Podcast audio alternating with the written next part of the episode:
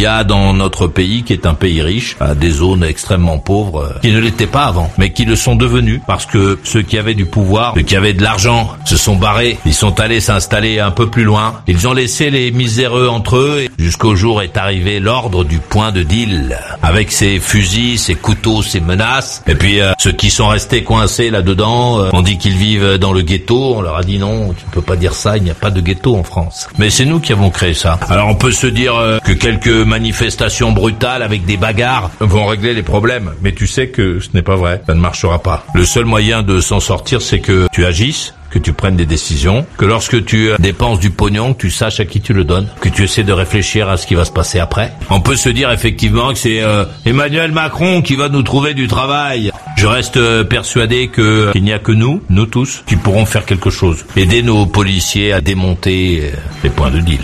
Sinon, on peut rester à regarder euh, les vidéos sur TikTok jusqu'à ce que les Chinois euh, décident d'en faire autre chose ou décident de faire de nous autre chose. On peut faire ça. Ou, ou se dire euh, que c'est nous qui avons le pouvoir et que si nous l'utilisons, euh, nous allons pouvoir changer les choses. Se décourager, dire c'est pas moi qui le ferai, c'est plus facile, c'est moins fatigant.